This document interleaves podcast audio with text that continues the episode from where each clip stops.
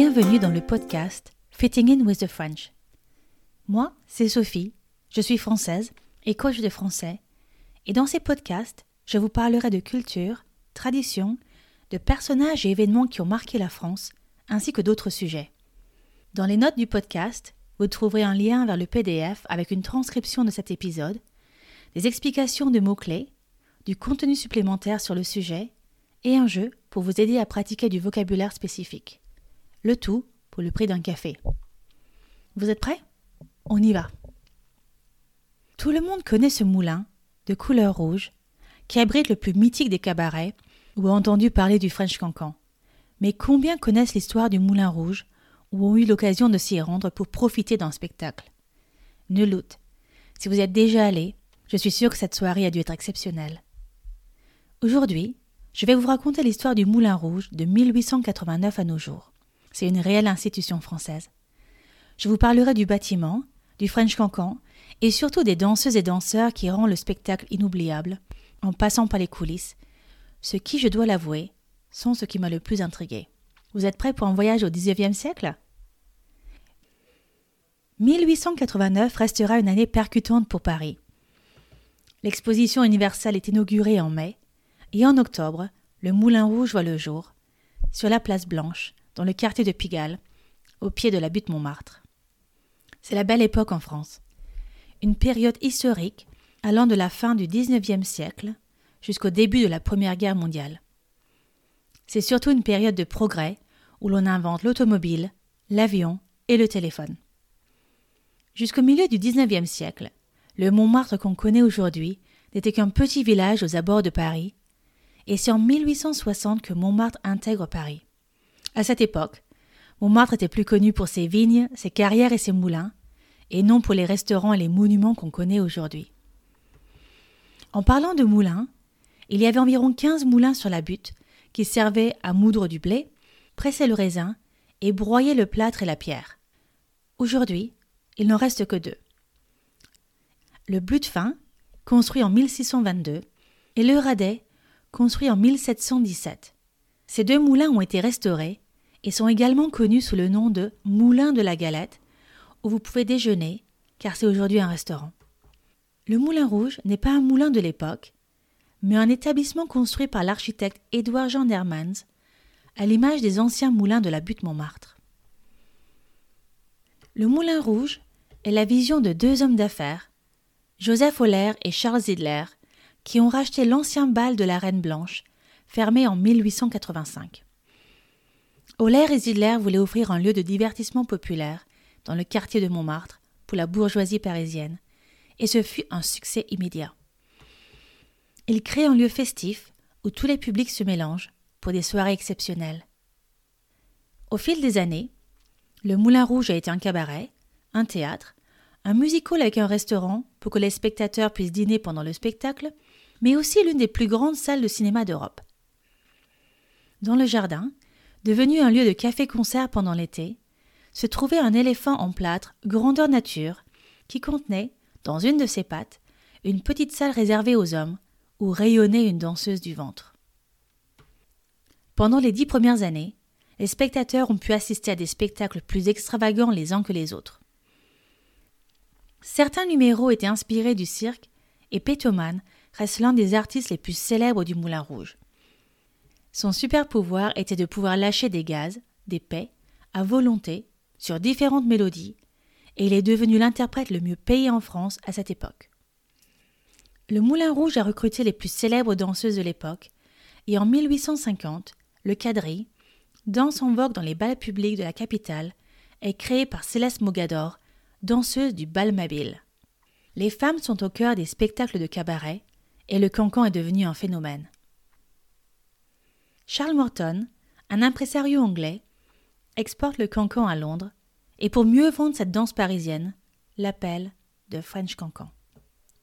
En gros, le French cancan est une danse technique et acrobatique, indécente et joviale, mais aussi scandaleuse, car certaines figures dans les chorégraphies se moquent de l'Église et de l'armée. Les danseuses, en rang, portent de longues jupes à froufrou qu'elles soulèvent pour laisser entrevoir leurs jambes et jupons, et dansent avec une énergie endiablée pour le plus grand plaisir des hommes, sur la musique du Galop infernal d'Orphée aux Enfers, premier opéra bouffe d'Offenbach en 1858. On ne peut parler du French Cancan sans évoquer les Doris Girls. Le nom vient de Doris Haug, qui était l'une des chorégraphes et metteuses en scène de revue, et sa troupe de danseuses était surnommée les Doris Girls. Doris Haug était allemande et prenait des cours de danse en cachette de ses parents. Elle a été engagée au Moulin Rouge en 1957. Maintenant, on passe dans les coulisses. Les coulisses, c'est derrière les décors de la scène, là où les spectateurs n'ont pas accès. C'est là que 450 employés s'affairent pour que deux spectacles par soir puissent avoir lieu et que les spectateurs repartent avec des étoiles plein les yeux. Parmi ces 450 employés, il y a une troupe de 80 artistes, dont 60 Doris Girls, qui ont été recrutés dans le monde entier. Sur scène, 14 nationalités sont représentées, et même si la plupart des danseurs sont des femmes, il y a tout de même une vingtaine d'hommes qui font partie de la troupe. Pour que ces danseuses et danseurs brillent de mille feux, il y a toute une équipe qui se démène pour que des habits de lumière soient absolument parfaits. Vous trouverez trois ateliers où vous pourrez trouver mille et un trésors. La maison Février, fondée en 1929, sont des plumassiers, c'est-à-dire qui travaillent avec des plumes. 300 costumes sont anoblis avec des plumes et 3000 mètres de boa en plumes sont confectionnés à la main pour la revue Féerie. Les plumes utilisées proviennent exclusivement d'oiseaux d'élevage. La maison Février ne travaille pas seulement pour le Moulin Rouge, mais aussi pour des entreprises de luxe telles que Chanel, Christian Dior ou Jean-Paul Gaultier, pour n'en citer que quelques-unes.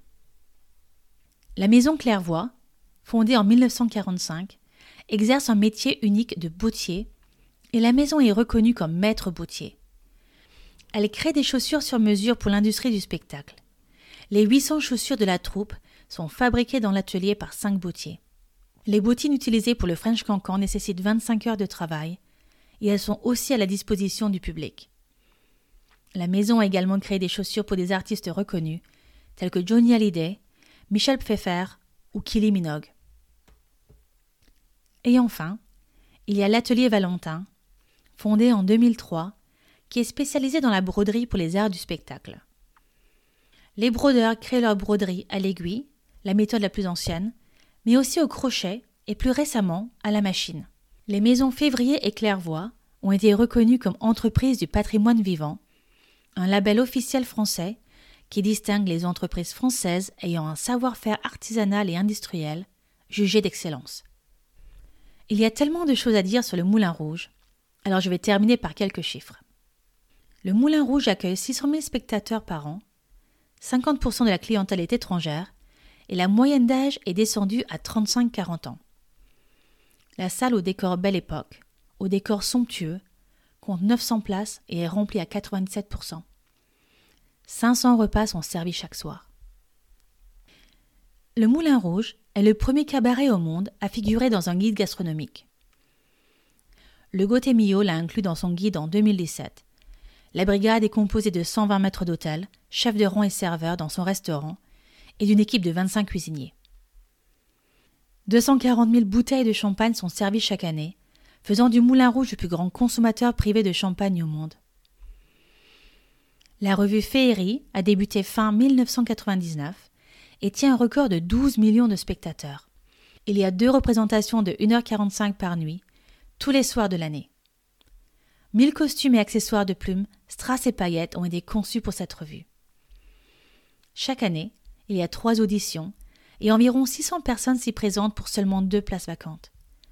Si vous voulez tenter votre chance au casting pour faire partie de la troupe, sachez que vous devez mesurer 1m75 pour les femmes ou 1m85 pour les hommes avec une formation en danse classique.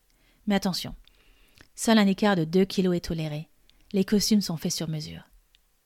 J'espère que vous avez apprécié ce podcast et appris de nouvelles choses sur le plus célèbre des cabarets. Pour le prix d'un café, vous pouvez avoir accès au bonus. La transcription, qui vous aidera à approfondir votre compréhension et servira également à améliorer votre vocabulaire, car je suis sûre qu'il y aura des mots ou expressions que vous ne connaissez pas. Des informations sur les vedettes du Moulin Rouge telles que la Goulue, Mistinguette et autres. Une sélection de mots-clés avec une explication simple. Du contenu sur certains points importants de ce podcast. Et des liens vers des vidéos ou d'autres pages pour mettre des images sur mes mots. Un jeu de mots fléchés pour vous aider à pratiquer le vocabulaire spécifique du spectacle. Pour accéder au bonus, cliquez sur le lien dans les notes de ce podcast. À bientôt!